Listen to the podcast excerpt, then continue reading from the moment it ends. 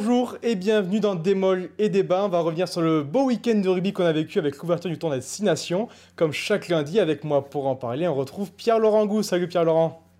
Salut Baptiste. Et on retrouve également Jérémy Fada. Salut Jérémy. Salut. Bon, Jérémy, tu étais au, stade ce week-end et c'est l'enseignement ce week-end au stade olympique de Rome.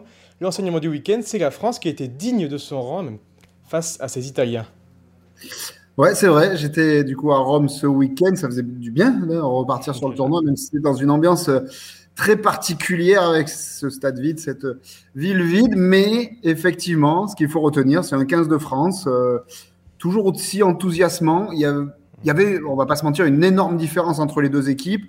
Il n'y avait aucun suspense, j'allais dire, sur l'issue de la rencontre. Mais encore faut-il euh, être digne de ce nouveau statut. Et les Bleus l'ont été avec une large victoire et un match qu'ils ont su se rendre, on va dire, facile. Et il faut les en féliciter. Pierre-Laurent, ton avis sur cette rencontre? Ah oui, oui, les, Bleus ont fait plus que le boulot. 7 euh, essais, 50 points. C'est pas tous les ans que qu'on met autant de points et autant d'essais à, cette équipe d'Italie qui est certes la plus faible du tournoi, mais des fois, euh, elle nous donne du fil à retordre à domicile. Euh, là, assez vite, euh, ce que, j'ai bien aimé, c'est que assez vite, il n'y a pas match. Euh, on, tourne à 24 à 3, même à la mi-temps, avec une fin de première mi-temps un peu brouillonne. Et, les Bleus ont su bien terminer la rencontre.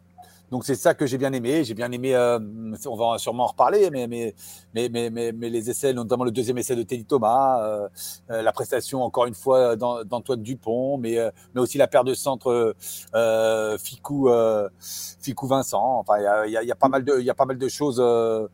très positives. le troisième ligne cretin qui, qui, qui, sans faire de bruit, s'impose comme un titulaire. voilà. Ah, ouais. Puisque tu en parles, Pierre sur les 7 essais, on a quand même 6 qui ont été inscrits par des arrières, sauf celui le premier de, de Cretin. Est-ce que nos, arrières ont vraiment survolé ce week-end en Italie ou alors les avants, comme bien souvent, ont fait un super travail de l'ombre? Jérémy Oui, oui, voilà, on a. Pardon, je. vas-y, Pierre euh, on a vu un, match, euh, j'ai envie de dire, de rugby classique. Les avants ont commencé le boulot les, et les trois quarts l'ont très bien terminé. Voilà. Et donc, c'est voilà pourquoi il y a six essais euh, des trois quarts.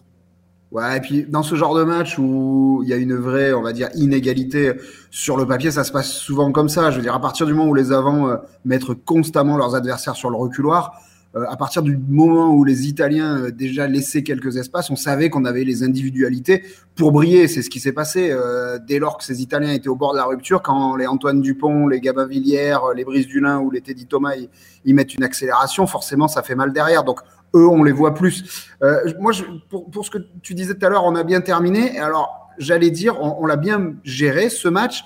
La petite ombre au tableau, c'est justement les toutes dernières minutes d'ailleurs. Est-ce que Fabien Galtier n'a pas manqué de souligner euh, en conférence de presse d'après-match Il n'a pas cité de nom, mais clairement, je pense que la charnière remplaçante était dans, dans son viseur en disant on s'est trompé en fin de match et on l'a payé par un essai parce que je pense qu'à ce moment-là, il a considéré que les Français étaient sortis du plan de jeu alors qu'ils ont bien respecté pendant tout le match. On sait que les Français rendent beaucoup de ballons, ce jeu de dépossession, comme on l'appelle au niveau international en ce moment. On peut le regretter par moment, parce que face à une Italie faible, on se dit peut-être qu'on voudrait plus le ballon. Il n'empêche, ces Français, ils ont respecté les schémas de jeu imposés par le staff actuel, et ça a marché.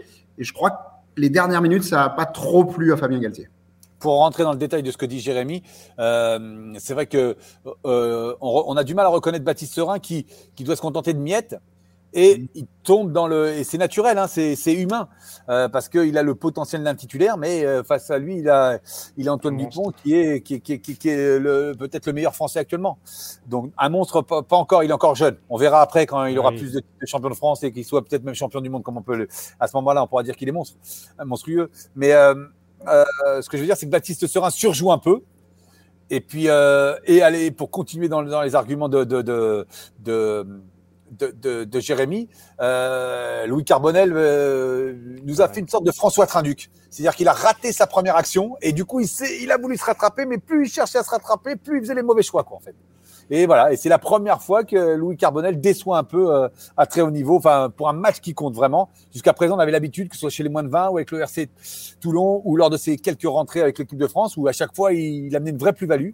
Là, ça n'a pas été le cas clairement. Ouais, difficile d'en vouloir à, à, cette charnière remplaçante qui, comme vous le disiez, doit, faire avec des miettes et, qui, pour une fois, a un peu surjoué, malheureusement, pour, eux ce week-end. Pour en finir avec cette thématique, euh, est-ce que vous avez été agacé par la déclaration de, Franco Smith d'après-rencontre ou est-ce que c'est pas si grave qui déclare? Il n'y a pas une si grande différence que ça entre, entre les deux équipes le sélectionneur italien qui déclare ça après la rencontre, après un 50 à 10. Pierre-Laurent, comment tu as, comment tu as reçu cette déclaration? Non, non, je vais faire court, mais je veux bien, euh, je veux bien qu'il ait raison et que euh, l'équipe de France lui mette toujours 50 points à chaque équipe. Si chaque sélectionneur adverse dit euh, on n'était pas si loin de l'équipe de France et qu'on gagne à chaque fois avec 50 points de marqués, point barre, fin de l'histoire. il faut, il faut retenir une chose, c'est que évidemment que c'est un peu ridicule comme euh, comme déclaration, mais là à ce moment-là, il s'adresse pas aux journalistes, il s'adresse pas aux spectateurs, il s'adresse juste à ses joueurs. Hmm. Voilà, ils viennent de prendre 50 grains à domicile. Ils ont une des générations les plus faibles depuis euh, je ne sais combien de temps. Et pour pas qu'ils aient la tête euh, au fond du seau euh, au bout de la première journée du tournoi, et eh ben lui, il essaye de, positiver et de, retirer des points positifs. Moi, je crois vraiment que cette phrase s'adresse à ses joueurs et à personne d'autre. Ces joueurs justement qui ce week-end se déplaceront pour un match euh, difficile face à l'Angleterre. On passe à la question qui fâche, messieurs, deuxième thématique. On reste sur le 15 de France qui lui ce week-end se déplacera à l'Aviva Stadium. Les Français n'ont pas gagné là-bas depuis 10 ans. Est-ce l'année ou jamais, messieurs Il y a quand même beaucoup de vent qui, qui dans le dos des, Français ce week-end, Pierre-Laurent? Oui, oui, oui. Notamment, euh, notamment l'adversaire paraît un peu plus prenable que les autres années. L'Irlande, on, la disait vieillissante, et sur ce qu'elle a montré au minimum de Cardiff face, face aux Gallois, euh, c'est vrai, c'est vrai que Murray Sexton, on a l'habitude que ça, on a l'impression, pardon, que ça fait 20 ans qu'ils sont là, et jusqu'à présent, euh, bah, là, je semblais pas avoir d'emprise sur eux, et là, euh, euh bah, je vais pas parler de trop de Sexton parce que son remplaçant n'a pas fait une bonne rentrée, mais mais Murray là, pour le coup, il a pour une fois, il a fait vieux et on se dit que, notamment face à Dupont, euh, ça peut peut-être, il va, il va, il va, souffrir de la comparaison. Après, oui, il y aura, on l'a déjà dit, ce sera le cas pour tous les matchs. Donc, euh, comme ce tournoi se joue à huis clos, euh, le, peuple irlandais ne va pas pouvoir pousser derrière les verts. Et, et c'est vrai que parfois, même si euh, l'ambiance de, allez, j'ai envie de dire Lansdowne Road, moi, je pas envie de dire la Viva Stadium, de Lansdowne Road, je suis un peu vieille école. Euh, n'est pas celle du Millennium de Cardiff. Donc, il euh, y, a, y, a, de, voilà, les, vents sont, sont favorables, je vais dire. Ouais, je, suis complètement d'accord, mais sans revenir sur, euh, sur tout le volet euh, sportif, moi, moi je crois vraiment que, que ces huis clos, ça change beaucoup de choses, et encore plus au niveau international. Parce que ce week-end, ce qui m'a marqué à Rome, vous voyez, en top 14, on s'y est un, un, petit peu fait, mais il reste quand même une atmosphère de domicile, parce qu'il y a les espoirs qui sont euh, dans les tribunes, il y a une partie du staff, et puis j'ai l'impression que les, euh, les, joueurs hors groupe sont un peu plus coquins, ça reste le top 14, c'est bon enfant. Là, ce week-end, il n'y avait vraiment pas un bruit dans ce stade. C'est-à-dire, euh, les Français qui, qui, qui, jouent pas, ils sont en costard cravate en tribune et euh, on sent qu'ils se tiennent, quoi. Hmm. Moi, je me dis, je, je, reprends cette déclaration que Romain Tamac a fait chez nous la semaine dernière, où il dit aujourd'hui, il y a plus d'avantages à jouer à l'extérieur qu'à domicile, parce que parce qu'il reste cette pression d'évoluer chez soi, et personne comprendrait qu'on perde chez soi, mais on n'a plus aucun avantage parce qu'il n'y a plus, euh, il y a plus les spectateurs, il n'y a plus les repères, etc. Donc oui, ça fait dix ans qu'on n'a pas gagné euh, à la Viva Stadium, enfin à Dublin. Euh, imaginez que des garçons comme Gaël Ficou, qui a dû démarrer en 2012 ou 2013, n'a jamais gagné là-bas. Donc ouais, moi je pense que tout est réuni pour que ce soit la bonne année, donc au bleu d'être digne de, bah, de leur statut actuel. Si on oublie l'aspect extra-sportif, il y a aussi un côté sportif, évidemment. On a vu les Irlandais diminuer déjà d'un carton rouge peut-être l'incertitude autour de, de, Jonathan Sexton ce week-end.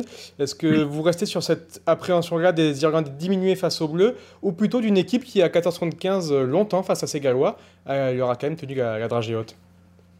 Euh, Moi, j'ai envie de retenir les points forts, euh, pardon, je, vais, avant de, les points forts de la France. Et je pense mmh. qu'on le dit à chaque sortie un peu plus. Voilà, c'est que on découvre qu'on a des, qu'on commence à avoir des vraies certitudes et des vraies qualités, quel que soit l'adversaire. C'est-à-dire que, allez, on va reparler encore une fois d'Antoine Dupont. Antoine Dupont, quel que soit l'adversaire, quel que soit le neuf, même quand son paquet d'avant est moins dominant, euh, semble-t-il, parce que même si là les Italiens n'ont pas posé de gros problèmes euh, aux gros Français, euh, eh ben il répond toujours présent. Euh, la charnière, euh, la bonne nouvelle aussi, on va le retenir, c'est que derrière Romain Tamac absent, ben Jalibert prend enfin euh, euh, de l'ampleur et, et, et, le mmh, costume, match, ouais. le, le, voilà, le costume ne semble pas être taillé trop grand pour lui. Euh, voilà, Gaël Ficou, euh, dont parlait euh, Jérémy, euh, est un cadre, est devenu un bon défenseur. C'est le capitaine de la défense. Il a gardé ce, ce, côté en attaque. Il est plus altruiste. Il fait beaucoup plus de passes qu'au début de de, de, de, de, sa carrière. On a une troisième ligne. On a une troisième ligne. On pensait que la, le, le, le, forfait de cross pouvait être préjudiciable. Non, voilà. Il y a, y a Cretin a, a, frappé à la porte. Donc on attend par contre une réserve en deuxième ligne parce qu'on a nos deux Sudaf qui, qui font tous les matchs importants. Donc on va voir. Mais euh, voilà, je, pourquoi j'ai envie d'y croire, c'est plus euh, euh, parce que là on parle beaucoup de, de, de l'Irlande, Baptiste, euh, pas trop en raison des faiblesses ou du contexte ou euh, de cette équipe vieillissante de l'Irlande, c'est parce que la France petit à petit avance et, et, et, montre de belles choses et on commence à avoir de vraies certitudes sportives. Jérémy, qu'est-ce que tu retiens toi? Non, mais c'est évident. Après la suspension de O'Mahony, l'incertitude qui va peser toute la semaine sur Sexton, et bon, on va pas en refaire des heures, mais qui a sa 72e commotion pour être encore sur le terrain dans une semaine. Bref, euh, tout ça, c'est une évidence qu'ils sont affaiblis. Après, euh, je rappelle que nous aussi, sur le papier, on est affaiblis par rapport aux dernières fois où on a affronté l'Irlande. Euh, il... Tamac. Qui est peut-être le meilleur trois quarts centre du monde à l'heure actuelle. Il manque Romain Tamac, qui est notre maître à jouer. Il manque François Cross, qui était indiscutable en troisième ligne. Et Pierre-Laurent a complètement raison. Les joueurs qui les ont remplacés, pour l'instant, apportent euh, leur enthousiasme, leur fraîcheur. Euh, Arthur Vincent, euh, qui quand même a vécu une première partie de saison tellement compliquée avec Montpellier, il a été rayonnant en Italie. Là, ce sera une autre adversité. Ben, Arthur Vincent, Mathieu Jalibert, Dylan Cretin, ben, on attend beaucoup d'eux. Ils vont passer un test grandeur nature aussi. On va voir, nous, à quel point on est capable de se passer de certains de nos meilleurs joueurs dans un tel rendez-vous. D'accord, très bien messieurs. On clôt du coup cette partie sur le tour à destination à faire un, petit crochet par, par, le top 14 parce qu'il y avait 4 matchs en retard ce week-end. Et on va commencer avec ton, ton coup de cœur Pierre-Laurent qui concerne le MHR qui gagne enfin. Voilà, les Héroltais ont enfin gagné, euh, ont, livré un match sérieux et n'ont pas perdu le fil euh, face à une mhm. équipe, euh, on va le reconnaître quand même aussi, euh, assez faible. Et et assez rapidement résigné du Stade français. Mhm. Mais euh, voilà, euh, comme pour euh, le futur euh, Irlande-France, j'ai envie de retenir le positif côté Montpellierin.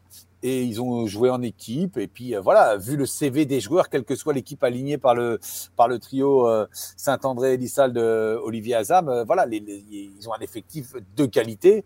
Et, et, dès que les joueurs jouent quasiment à leur niveau, ben ça, démontre quand même certaines choses. Euh, voilà, et donc euh, ils ont été plutôt performants devant. Euh, bon en touche où c'est le Stade Français qui a été très mauvais avec ses lancers. Euh, voilà, et puis, ils ont des champions du monde derrière. Et puis voilà, enfin bon, ça, paraît non mais ça paraît une évidence quand tu vois la, composition d'équipe. de Montpellier, ils doivent pas être 13e ni 12e aujourd'hui. quoi. C'est une équipe qui doit jouer le top 6. Même avec des internationaux français en moins, voilà, ils ont encore de, très très belles ressources.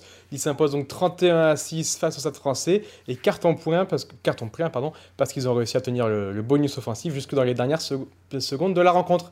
Jérémy, on passe à, ton coup de gueule qui est, plus généralisé sur les présidents de, de club top 14. Ouais, enfin, alors pas que sur les présidents, sur un petit peu tout le monde. Je pars, de cette euh, déclaration de Philippe Taïeb, le, le président de l'Aviron Bayonnais, qui quelques jours après avoir euh, émis le souhait de passer un top 16 pour l'année prochaine, a émis celui d'en avoir qu'une seule descente cette année, donc euh, juste le 14e, qui bon, est connu depuis euh, un petit moment, ce sera Agen. Bien sûr, il prend comme argument le fait que cette saison est bon, tellement tronquée, notamment pour son équipe, hein, qui a été à l'arrêt pendant trois semaines quand elle a été contaminée en Coupe d'Europe par une formation anglaise. J'entends, moi, ces arguments parce qu'il défend son club, euh, je le comprends, c'est peut-être injuste pour l'aviron bayonnais. Ce qui me fait avoir ce coup de gueule, c'est plutôt de se dire que il y a un an de ça, quasiment un an, on s'est dit euh, tous, on a espéré que la situation sanitaire, le fait que toutes les compétitions soient à l'arrêt, ce soit peut-être la bonne occasion pour tout remettre à plat. Euh, penser un peu tous les mots de ce rugby français et mondial, et Dieu sait qu'il y en a et de se dire bon voilà, on va peut-être euh, avancer, on va peut-être régler les problèmes, on va peut-être harmoniser les calendriers, qu'ils soient nationaux ou internationaux. Et en fait, bah, dix mois plus tard, on se rend compte que bah, toutes les propositions, euh, dans 90% des cas, elles sont pour euh, défendre ses propres intérêts et que les, les, débats, en fait, on les a toujours, ils sont toujours les mêmes et on a l'impression que ce sera toujours les mêmes. Et c'est juste un petit peu dommage de ne pas avoir profité de ce temps-là pour avoir une réflexion plus global et prendre un peu plus de recul sur les choses. D'accord, très bien, mettons coup de gueule. Et passé, Jérémy, on conclut l'émission comme toujours avec le prono, enfin les pronos aujourd'hui. On va passer rapidement sur plusieurs matchs car on a un week-end très chargé en rugby entre le tournoi et le top 14. On va commencer avec euh, deux équipes qui sont en course pour le Grand Chelem. Ça paraît étonnant à dire à cette deuxième journée, mais l'Écosse qui accueille le Pays de Galles. Les deux équipes se sont imposées lors de cette première journée. Alors Pierre-Laurent, qu'est-ce que tu vas prendre le dessus ce week-end? Euh, ben, J'ai envie l'Écosse qui joue à domicile, puis surtout l'Écosse m'a bien plu.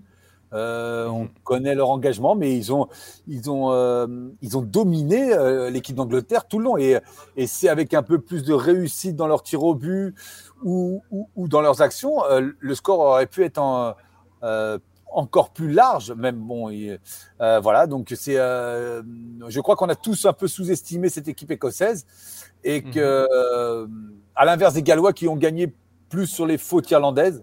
Donc c'est pour ça que je vois l'équipe euh, d'Écosse euh, gagner. Donc tu veux un score, allez, un 22-12. Jérémy. Ah ben complètement l'Écosse. Alors il y a peut-être une partie de, cœur qui parle parce que cette équipe qui a été un peu ballottée depuis quelques années, euh, elle reste emballante. Franchement, elle a quand même quelques talents au-dessus du lot. On pense évidemment à Stuart Hogg ou à Finn Russell. Ces joueurs quand même qui, enfin, on regarde le rugby pour, avoir, pour voir jouer ces mecs-là quand même de temps en temps. Et, c'est une des équipes aussi la moins stéréotypée aujourd'hui, je trouve, de, notre euh, tournoi destination. Donc, euh, ouais, que l'Écosse continue sur, euh, sur sa lancée contre une équipe galloise qui, moi, m'emballe pas depuis un petit moment. et je crois que c'est le cas de, de beaucoup de monde. Donc, ouais, une, belle pièce sur l'Écosse, plus, plus 12 ou plus 15. Hein. Ah oui, une, belle, belle pièce sur, sur l'Écosse. D'accord, très bien. On va forcément parler également du, match du, 15 de France. Du coup, on va dire la Viva Stadium. Alors, on l'a bien compris, euh, en première partie, Pierre-Laurent, tu penches pour une victoire des Bleus. Oui, oui, oui, et euh, avec un certain écart aussi. Je pense que euh, les, Irlandais ne marqueront même pas le bonus défensif. Je ne dis pas que les Français vont marquer le bonus offensif, mais voilà, je suis. On a l'impression en fait que cette équipe de France a, une vraie force, une vraie foi en elle et, de vraies qualités. Euh, donc, euh, allez, pareil, tu veux un score 25, euh, un peu plus, donc 25, 25-9. D'accord, très bien, Jérémy. Ouais, complètement l'équipe de France. Je trouve qu'il y a un truc qui, qui se dégage pour encore, comment dire, vous parlez de. Sérénité? Plus qu'une sérénité. Les, les, joueurs à qui j'ai pu parler ce week-end, ils affichent leurs ambitions, ils, les assument, ils, veulent un titre, ils sont pressés d'en gagner et, ils savent que ce tournoi destination, aujourd'hui, euh, la France est peut-être la meilleure équipe et, ils veulent l'assumer. Donc j'ai l'impression qu'ils sont portés par cette soif de titre, qu'enfin on a une génération ultra ambitieuse et, moi je crois qu'ils vont se présenter très fort à, Dublin et je les vois pas gagner avec un fort écart, mais de, de, de 4-5 points, ouais, je vois bien gagner. D'accord, très bien. Et on conclut avec euh, un peu de top 14. Les matchs reprogrammés ne sont plus le dimanche soir, seront le samedi soir, puisque Canal Plus a récupéré le droit de la Ligue 1. Et la journée se terminera du coup par un Toulon-La Rochelle. Alors, bah, ce coup-ci, tu vas commencer, Jérémy. Pour ce retour du top 14 et journée classique, qu'est-ce que tu vois triompher entre, entre Toulonnais et Rochelais? Alors, attention, il y a une petite, euh, un petit bémol. La, journée se terminera dimanche par un Bayonne-Brive. Je suis le Tiens. Et euh, non, non, c'est la, c'est la dernière journée où on aura un match le dimanche. Après. dimanche, exactement. Les samedis soirs. Euh, sinon, franchement, euh, moi, je vois quelque chose de très, très, très serré entre Toulon et La Rochelle. Ouais, parce que quand je vois ce que les Rochelais ont été encore capables de faire au Racing, qui avait absolument besoin de gagner, et les Rochelais qui sont quand même un peu diminués, hein, mhm. Sans Pierre Bourgarit, sans Will Skelton et sans Grégory Aldrit, qui sont les trois gros porteurs de balles devant. Bon, mais même, allez, je, mettrai un coup, un coup Rochelet à, à Toulon. Les Rochelais, comme tu disais, qui, très serré. 26-22 au Racing ce week-end. C'est ça, donc une, rencontre très serrée également. Pierre-Laurent, comment tu, tu, vois, tu juges cette rencontre? Oui, je pense que les Rochelais vont aller gagner à Mayol, même si c'est pas chose facile. Mais euh, les Racingmen ont eu beaucoup de chance, voilà. Euh, et, euh, et, donc les Rochelais de malchance, et ils vont pas être malchanceux euh, qu'un 15 jours d'affilée. Et s'ils pratiquent le même rugby euh, qu'ils ont pratiqué à la Paris Défense Arena, euh, euh Toulon qui qui, va, qui souffre quand même de, des absences, va plus souffrir que La Rochelle, des absences en raison du, du tournoi destination. voilà, Toulon a un excellent 15 au complet.